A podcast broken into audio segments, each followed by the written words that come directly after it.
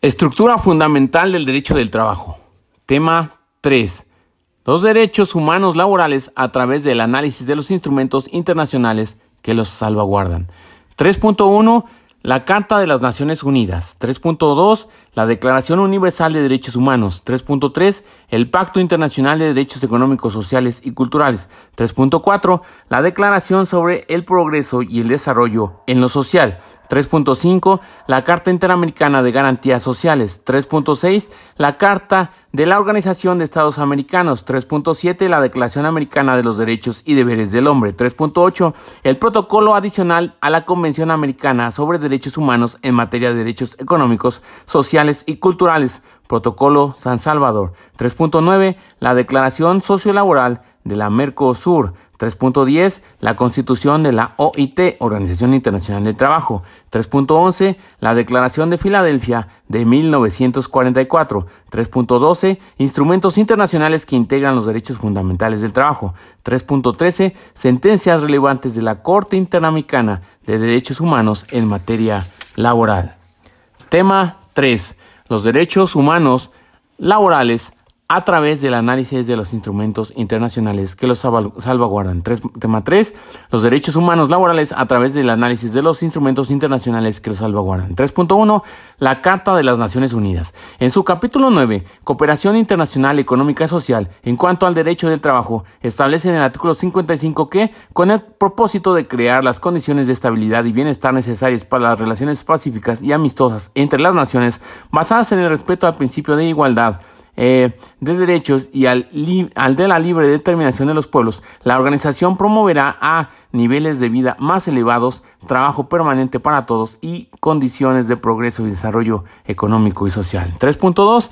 La Declaración Universal de Derechos Humanos. La Declaración Universal de Derechos Humanos en el artículo 23 menciona por su parte que toda persona tiene derecho al trabajo libre, a la libre elección de su trabajo, a condiciones equitativas y satisfactorias de trabajo y a la protección contra el desempleo. Además, dicha declaración señala que toda persona tiene derecho sin discriminación alguna al salario igual por trabajo igual, a una remuneración equitativa y satisfactoria que le asegure así como a su familia, una existencia conforme con la dignidad humana y que será completada en caso necesario por cualesquier otros medios de protección social, así como a fundar sindicatos y a, sindicarse para la defensa de sus intereses. 3.3. El Pacto Internacional de Derechos Económicos, Sociales y Culturales. Fue aprobado en la Asamblea General de las Naciones Unidas de 1966, el cual entró en vigor en 1976. Establece en su artículo 6 que los Estados partes en el presente pacto reconocen al derecho a, trabajar, que comprende el derecho de toda persona a tener la oportunidad de ganarse la vida mediante un trabajo libremente escogido o aceptado y tomarán las medidas adecuadas para garantizar este derecho. 3.4. La Declaración sobre el Progreso y el Desarrollo en lo Social fue aprobada por la Asamblea General de la Organización de Naciones Unidas el 11 de diciembre de 1969 mediante la resolución 2542, fracción 24 romana Dicha declaración invita a que se adopten medidas en los planos nacional e internacional a fin de que se utilice como base común de las políticas de desarrollo social. La declaración en comento establece en su artículo 10 que a la garantía del derecho al trabajo en todas las categorías y el derecho de todos a establecer sindicatos y asociaciones de trabajadores y a negociar en forma colectiva, el fomento del pleno empleo productivo, la eliminación del desempleo y el subempleo, el establecimiento de condiciones de trabajo justas y favorables para todos, inclusive el mejoramiento de la salud y de las condiciones de seguridad en el trabajo, la garantía de una remuneración justa por los servicios prestados sin discriminación alguna, así como el establecimiento de un salario mínimo suficiente para asegurar condiciones de vida decorosas. 3.5 la Carta Internacional Americana de Garantías Sociales. La Carta Internacional Americana de Garantías Sociales o Declaración de los Derechos Sociales del Trabajador proclamada por la novena Conferencia Internacional Americana de Río de Janeiro en 1947, aparece antes de la Carta de la Organización de los Estados Americanos y de la Declaración Americana de los Derechos y Deberes del Hombre. La Carta es muy rica en su contenido, destacando su artículo primero, que se refiere a toda clase de trabajadores, Destaca también el artículo 4 referente al derecho de formación profesional. 3.6. La Carta de la Organización de los Estados Americanos. La Carta de la Organización de los Estados Americanos fue suscrita en Bogotá, Colombia, el 30 de abril de 1948 en la novena Conferencia Internacional Americana. La Carta establece en el artículo 34, inciso G, que los Estados miembros convienen en que la igualdad de oportunidades, la eliminación de la pobreza crítica y la distribución equitativa de la, de la riqueza y del ingreso, así como la plena participación de sus pueblos en las decisiones relativas a su propio desarrollo son, entre otros, objetivos básicos del desarrollo integral. Para lograrlos conviene asimismo en dedicar sus máximos esfuerzos a la consecución de las siguientes metas básicas. G. Salarios justos, oportunidades de empleo y condiciones de trabajo aceptables para todos. 3.7. La Declaración Americana de los Derechos y Deberes del Hombre. La Declaración Americana de los Derechos y Deberes del Hombre fue aprobada en la novena conferencia celebrada en 1948. La declaración es el primer instrumento internacional de su tipo, ya que fue adoptada con antelación a la aprobación de la Declaración Universal de Derechos Humanos en el seno de las Naciones Unidas, la Declaración Americana de los Derechos y Deberes del Hombre, Conferencia Internacional Americana, en los artículos 14, 37 eh, establece, artículo 14, Toda persona que trabaja tiene derecho de recibir una remuneración que, en relación con su capacidad y destreza, le asegure un nivel de vida conveniente para sí misma y su familia. Artículo 37. Toda persona tiene el deber de trabajar dentro de su capacidad y posibilidades a fin de obtener los recursos para su subsistencia o en beneficio de la comunidad. 3.8. Protocolo adicional a la Convención Americana sobre Derechos Humanos en materia de derechos económicos, sociales y culturales, Protocolo de San Salvador. El Protocolo de San Salvador, adoptado por la Asamblea General de la Organización de Estados Americanos en su decimoctavo periodo ordinario de sesiones, el 17 de noviembre de 1988, en su artículo 6, señala que toda persona tiene derecho al trabajo, el cual incluye la oportunidad de tener los medios para llevar una vida digna y decorosa a través del desempeño de una actividad lícita, libremente escogida o aceptada. Los Estados partes se comprometen a adoptar las medidas que garanticen plena efectividad al derecho del trabajo, en especial las referidas al logro del pleno empleo, a la orientación vacacional y al desarrollo de proyectos de capacitación técnico profesional. 3.9. La Declaración Sociolaboral del Mercosur. El Mercado Común del Sur fue creado el 26 de marzo de 1991 con la firma del Tratado de la Asunción. La Declaración Sociolaboral es una de las normas lectoras del Mercosur que refiere a los derechos de los trabajadores y principios básicos a los que deben atenderse las relaciones laborales en los países miembros del bloque. En la Declaración Sociolaboral del Mercosur de 1998 se establece en el artículo 14 que los Estados partes se comprometen a promover el crecimiento económico, la ampliación de los mercados interno y regional y ejecutar políticas activas referentes al fomento y creación del empleo, de modo eh, de elevar el nivel de vida y corregir los desequilibrios sociales y regionales. 3.10. La constitución de la OIT. Los distintos órganos de la OIT el funcionamiento de la conferencia, la adopción y la aplicación de las normas internacionales de trabajo se rigen por la Constitución de la Organización Internacional de Trabajo. Históricamente, el acto constitutivo de la OIT ha sido la parte 13 del Tratado de Paz de Versalles de 1919. La Constitución de la Organización Internacional del Trabajo ha sido objeto de seis enmiendas. En 1944, la conferencia adoptó una declaración fundamental relativa a los fines y objetivos de la OIT, la Declaración de Filadelfia, que forma parte de la Constitución de la Organización Internacional del Trabajo.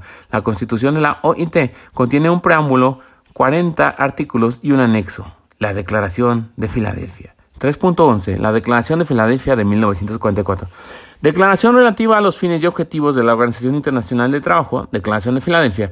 La Conferencia General de la Organización Internacional de Trabajo, congregada en Filadelfia, en su vigésima sexta reunión, adopta el día 10 de mayo de 1944 dicha declaración de los fines y objetivos de la Organización Internacional de Trabajo y de los principios que debieran inspirar la política de sus miembros. La conferencia reafirma los principios fundamentales sobre los cuales está basada la organización y en especial los siguientes. A. El trabajo no es una mercancía. B. La libertad de expresión y de asociación es esencial para el progreso constante. C. La pobreza en cualquier lugar constituye un peligro para la prosperidad de todos. D.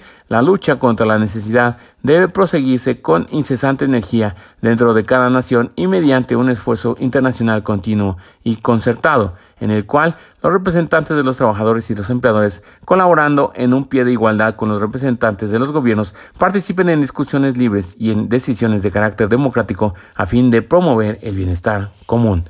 Repetimos, eh, la conferencia de, declaración de Filadelfia eh, eh, respecto de la misma, la conferencia reafirma los principios fundamentales sobre los cuales está basada la organización y en especial los siguientes A. El trabajo no es una mercancía. B. La libertad de expresión y de asociación es esencial para el progreso constante. C. La pobreza en cualquier lugar constituye un peligro para la prosperidad de todos. D. La lucha contra la necesidad debe proseguirse con incesante energía dentro de cada nación y mediante un esfuerzo internacional continuo y concertado, en el cual los representantes de los trabajadores y de los empleadores, colaborando en un pie de igualdad con los representantes de los gobiernos, participen en discusiones libres y en decisiones de carácter democrático, a fin de promover el bienestar común. 3.12. Instrumentos internacionales que integran los derechos fundamentales del trabajo. A prohibición del trabajo forzoso.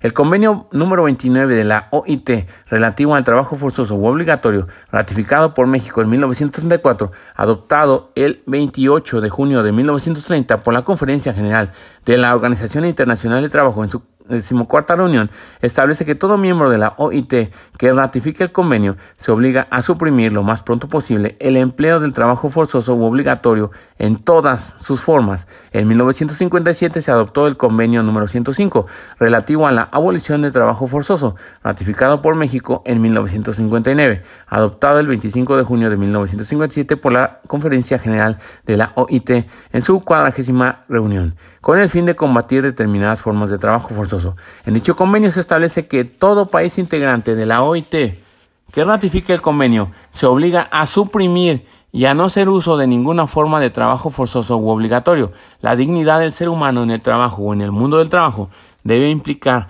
necesariamente la eliminación de todo tipo de trabajo forzoso u obligatorio, como medio de coerción o de educación política, como castigo por tener o expresar determinadas opiniones políticas o por manifestar oposición ideológica al orden político, social o económico establecido, como método de movilización y utilización de la mano de obra con fines de fomento económico, como medida de disciplina en el trabajo, como castigo por haber participado en huelga, como medida de discriminación racial, social, nacional o religiosa. B. Libertad sindical y libre negociación colectiva. En materia de libertad sindical, existen cuatro convenios internacionales. Convenio sobre la libertad sindical y la protección del derecho de sindicación, convenio número 87. Convenio sobre el derecho de sindicación y de negociación colectiva, convenio número 98. Convenio sobre los representantes de los trabajadores, convenio número 135. Y el convenio sobre las relaciones de trabajo en la administración pública, convenio número 155. Lo repetimos, en materia de libertad sindical, Existen cuatro convenios internacionales. Convenio sobre la libertad sindical y la protección del derecho de sindicación, Convenio número 87, Convenio sobre el derecho de sindicación y de negociación colectiva, Convenio número 98, Convenio sobre los representantes de los trabajadores, Convenio número 135 y el Convenio sobre las relaciones de trabajo en la administración pública, Convenio número 151. El Convenio número 87 sobre la libertad sindical y la protección del trabajo, ratificado por México en 1950, fue adoptado el 9 de julio de 1948 por la Conferencia General de la OIT en su 31 primera reunión. El convenio establece que los trabajadores y los empleadores, sin ninguna distinción y sin autorización previa, tienen el derecho de constituir las organizaciones que estimen convenientes, así como el de afiliarse a estas organizaciones, con la sola condición de observar los estatutos de las mismas. Asimismo, señala que las organizaciones de trabajadores y empleadores tienen el derecho de redactar sus estatutos y reglamentos administrativos, el de elegir libremente sus representantes, el de organizar, el de organizar su administración y sus actividades y el de formular su programa de acción. Por tal motivo, las autoridades deben abstenerse de toda intervención que tienda a limitar este derecho o entorpecer su ejercicio legal.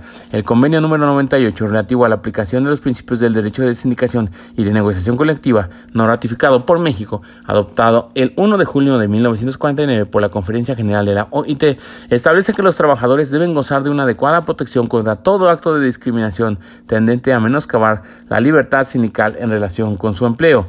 Dicha protección debe ejercerse especialmente contra todo acto que tenga por objeto sujetar el empleo de un trabajador a la condición de que no se afilie a un sindicato o a la de dejar de ser miembro de un sindicato o despedir a un trabajador o perjudicarlo en cualquier otra forma a causa de su afiliación sindical o de su participación en actividades sindicales fuera de las horas de trabajo o con el consentimiento del empleador durante las horas de trabajo. Cláusulas de inicio y de exclusión.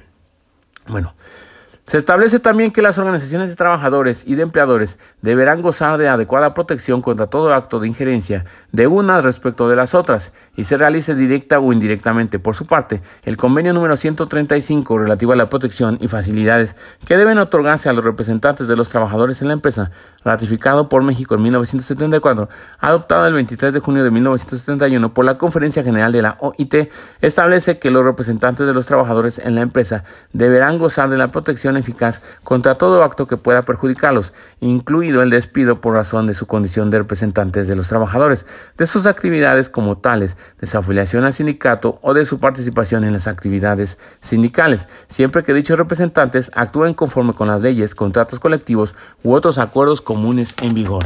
Finalmente, el convenio número 151 sobre la protección del derecho de sindicación y los procedimientos para determinar las condiciones del empleo en la administración pública, que no ha sido ratificado por México, adoptado el 27 de junio de 1978 por la Conferencia General de la OIT, rige a todas las personas empleadas por la administración pública en la medida en que no les sean aplicables las disposiciones más favorables de otros convenios internacionales del trabajo, correspondiéndole a la legislación nacional determinar hasta qué punto las garantías previstas en el convenio se aplican a los empleados de alto nivel que por sus funciones poseen poder decisorio o desempeñan cargos directivos y a los empleados cuyas obligaciones son de naturaleza altamente confidencial. También establece que corresponde a la legislación nacional determinar hasta qué punto las garantías previstas en el presente convenio son aplicables a las Fuerzas Armadas y a la Policía.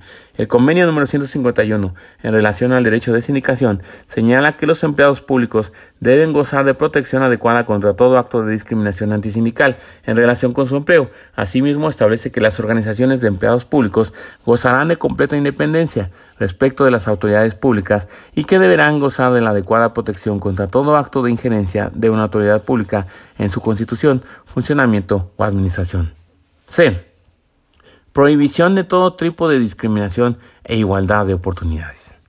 En materia de discriminación existe una amplia gama de instrumentos internacionales, Declaración de las Naciones Unidas sobre la eliminación de todas las formas de discriminación racial, Convención Internacional sobre la Eliminación de todas las formas de discriminación racial, Convención Internacional sobre la Represión y el Castigo del Crimen del Apartheid, Convención Internacional contra el Apartheid en los deportes, Convenio relativo a la discriminación en materia de empleo y ocupación, Convención relativa a la lucha contra las discriminaciones en la esfera de la enseñanza, protocolo para instituir una comisión de conciliación y buenos oficios facultada para resolver las controversias a que pueda dar lugar la Convención relativa a la lucha contra las discriminaciones en la esfera de la enseñanza, Convenio sobre igualdad de remuneración, Declaración sobre la eliminación de todas las formas de intolerancia y discriminación fundadas en la religión o las convicciones, Declaración sobre los principios fundamentales relativos a la contribución de los medios de comunicación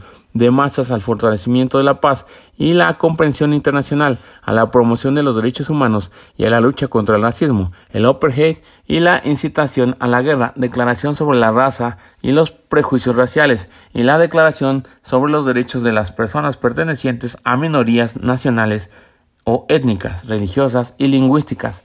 Resulta importante resaltar el convenio número 111 relativo a la discriminación en materia de empleo y ocupación, ratificado por México en 1961, adoptado el 25 de junio de 1958 por la Conferencia General de la OIT. Dicho convenio obliga a formular y llevar a cabo una política nacional que promueva, por métodos adecuados a las condiciones y a las prácticas nacionales, la igualdad de oportunidades y de trato en materia de empleo y ocupación, con objeto de eliminar cualquier discriminación.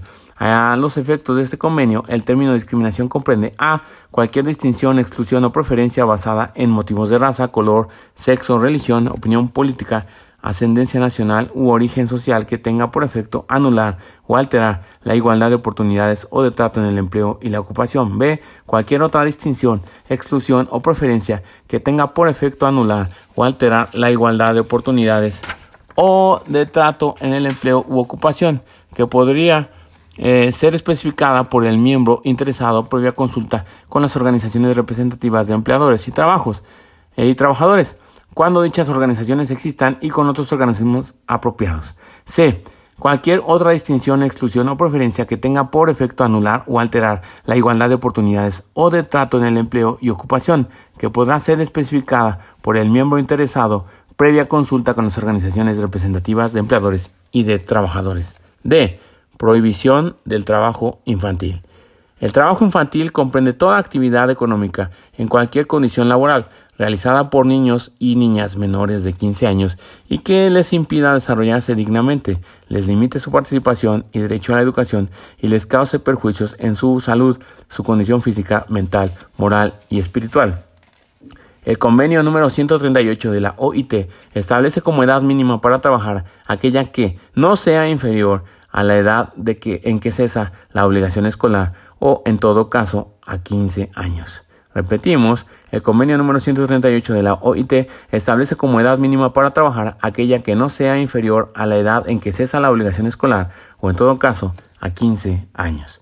Asimismo, el convenio 182 de la OIT busca proteger a los niños de las peores formas de trabajo infantil, es decir, toda actividad económica en cualquier condición laboral realizada por niños y niñas menores de 15 años que les impide desarrollarse dignamente, les restringe su participación y derecho a la educación, les causa perjuicios en su salud, su condición física, mental, moral o espiritual. Las peores formas de trabajo infantil se refieren a actividades que dañan la salud, la seguridad o la moralidad de los niños y adolescentes, incluso o involucrando a menores de 18 años, por ejemplo, la venta y la trata de personas menores de edad, la utilización de niños en conflictos armados y la realización eh, de actividades ilícitas la explotación sexual de los menores de edad, es decir, cuando se involucra a un niño, niña o adolescente en actividades sexuales a cambio de un pago, entre otras peores formas de trabajo infantil.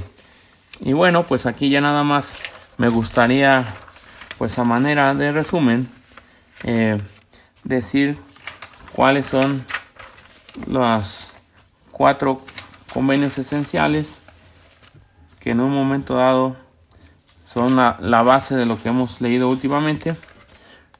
Son los instrumentos que, internacionales que integran los derechos fundamentales del trabajo. A. Prohibición del trabajo forzoso. Prohibición del trabajo forzoso. B. Libertad sindical y libre negociación colectiva. Libertad sindical y libre negociación colectiva. Luego tenemos C. Prohibición de todo tipo de discriminación e igualdad de oportunidades y de prohibición del trabajo infantil. Prohibición del trabajo infantil.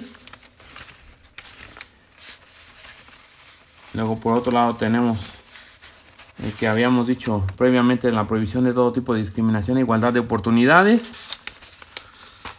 Libertad sindical y libre negociación colectiva y prohibición de trabajo forzoso. Repetimos entonces A. Prohibición del trabajo forzoso. B. Libertad sindical y libre negociación colectiva. C. Prohibición de todo tipo de discriminación e igualdad de oportunidades. Y D. Prohibición del trabajo infantil. Ahora para atrás. D. Prohibición del trabajo infantil. C. Prohibición de todo tipo de discriminación e igualdad de oportunidades. B. Libertad sindical y libre negociación colectiva. Y A. Prohibición del trabajo forzoso. Y ahora sí, continuamos. 3.13. Sentencias relevantes de la Corte Interamericana de Derechos Humanos en materia laboral. A continuación se muestran algunas sentencias relevantes de la Corte Interamericana de Derechos Humanos en materia laboral. 3.13.1. Caso Lagos del Campo contra Perú. Sentencia de 31 de agosto de 2017. El señor Alfredo Lagos del Campo fue despedido el 1 de julio de 1989 como consecuencia de las declaraciones realizadas en una entrevista para una revista, en donde el trabajador, como presidente del Comité Electoral de la Comunidad Industrial de la empresa César Pirelli, denunció que el directorio de la empresa presuntamente había empleado el chantaje y la coerción para llevar a cabo fraudulentas elecciones al margen del comité electoral. Estas elecciones fueron anuladas por el Ministerio de Industria. Sin embargo, la empresa consideró que el trabajador cometió una falta grave al agraviar la palabra al empleador, por lo que fue despedido al amparo del artículo 5, inciso H, de la ley número 24514 vigente al momento de los hechos. El trabajador presentó una demanda contra el despido por improcedente e injustificado, siendo declarada fundada en primera instancia. En la segunda instancia, el tribunal revocó la sentencia y calificó el despido como legal y justificado. Posteriormente, el señor Lagos del Campo interpuso diversos recursos siendo negados y declarados improcedentes en el sistema judicial nacional. Ante esta situación presentó su denuncia ante el sistema interamericano. La importancia del fallo Lagos del Campo trasciende a las partes porque la Corte establece una serie de criterios centrales para la protección de la libertad de expresión en el ámbito laboral, vinculándolo con el ejercicio de la libertad sindical. Le señala a los tribunales nacionales las pautas que deben cumplirse en una lectura armoniosa que respete la libertad de expresión y el derecho a la honra en el ámbito laboral. Asimismo, por primera vez aborda el derecho a la estabilidad laboral en el marco del derecho al trabajo reconocido por los instrumentos interamericanos de derechos humanos y las obligaciones internacionales que se derivan de ello. También amplían el nivel de protección de la libertad sindical a cualquier organización que represente los intereses legítimos de los trabajadores. Finalmente, en la reparación por el daño material incluye la pensión de jubilación. Finalmente, en la reparación por el daño material incluye la pensión de jubilación. 3.13.2. 3.13.2. Caso San Miguel Sosa y otras contra Venezuela. Sentencia de 8 de febrero de 2018. A fin del año 2003, diferentes partidos políticos y miembros de la sociedad civil recolectaron firmas para promover un referendo convocatorio, revocatorio, un referendo eh, revocatorio del mandato del entonces presidente de Venezuela. Las señoras Rocío San Miguel Sosa, Magali Chan Girón y Thais Corombo Peña, empleadas del Consejo Nacional de Fronteras, lo suscribieron. El presidente y algunos funcionarios públicos amenazaron a quienes participaron en el acto e hicieron pública la lista de firmantes conocida como la lista Tascón Luego de la publicación, los firmantes denunciaron despidos y rechazos de solicitudes de trabajo, encargos públicos o de acceso a programas de asistencia social. En este marco, el Consejo Nacional de Fronteras terminó la relación laboral de las tres mujeres mediante el uso de una cláusula contractual que les reservaba esa facultad al contratante. Para justificar la rescisión de los contratos, el Consejo sostuvo que previa una reestructuración del organismo. Contra esta decisión, las peticionarias interpusieron distintas acciones y denuncias, las cuales resultaron infructuosas en tanto no se logró demostrar eh, la que los despidos configuraran una práctica discriminatoria. La Corte Interamericana de Derechos Humanos encontró a Venezuela responsable por la violación del derecho a la participación política, artículo 23.1 incisos B y C de la Convención Americana sobre Derechos Humanos, en relación con el principio de no discriminación, artículo 1.1, del derecho a la libertad de pensamiento y expresión, artículo 13.1, y de los derechos de acceso a la justicia y a un recurso efectivo, artículos 8.1 y 25.1. Además, la Corte consideró que Venezuela había violado el derecho al trabajo, artículo 26 de las víctimas. La Corte Interamericana de Derechos Humanos, eh, sostuvo que, a los efectos del presente caso, la terminación arbitraria de la relación laboral de las presuntas víctimas en el Consejo Nacional de Fronteras constituyó una forma de desviación de poder, pues se utilizó una cláusula establecida en su contrato como velo de legalidad para encubrir la verdadera finalidad de tal medida, a saber, una represalia en su contra por haber ejercido legítimamente sus derechos de participación política y libertad de expresión. Repetimos, eh, La verdadera finalidad de la medida era una represalia en su contra por haber ejercido legítimamente sus derechos de participación política y libertad de expresión, es decir, ellas fueron objeto de discriminación política mediante un despido arbitrario, el cual ocurrió en un contexto de denuncias de despidos semejantes y de otras formas de represalia para quienes habían decidido ejercer sus libertades al firmar por la solicitud del referendo.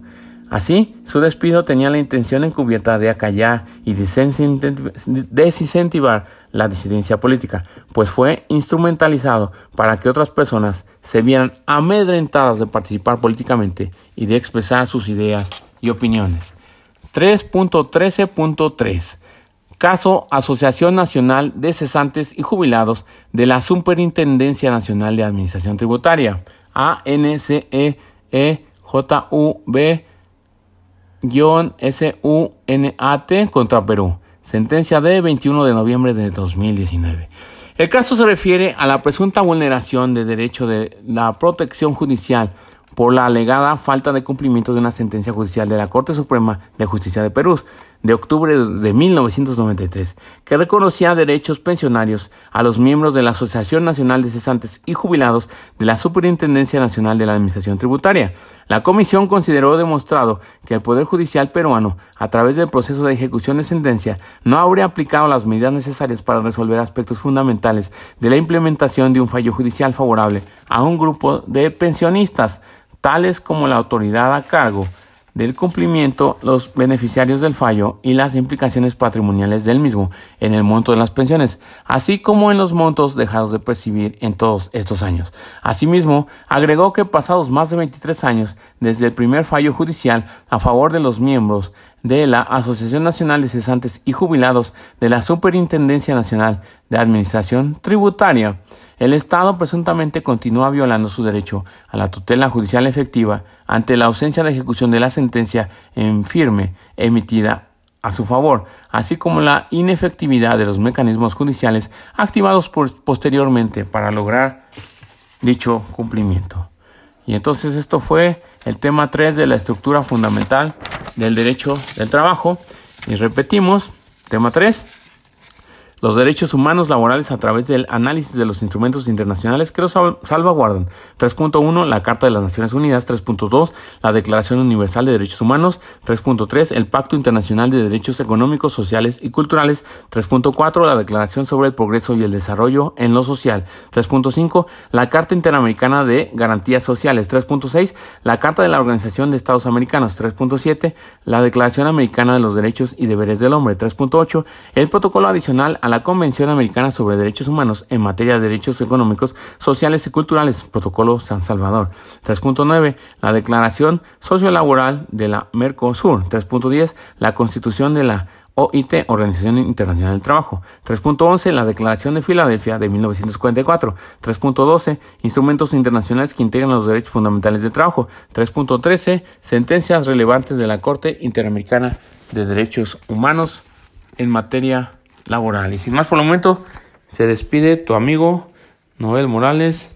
Nomo. Arrivederci.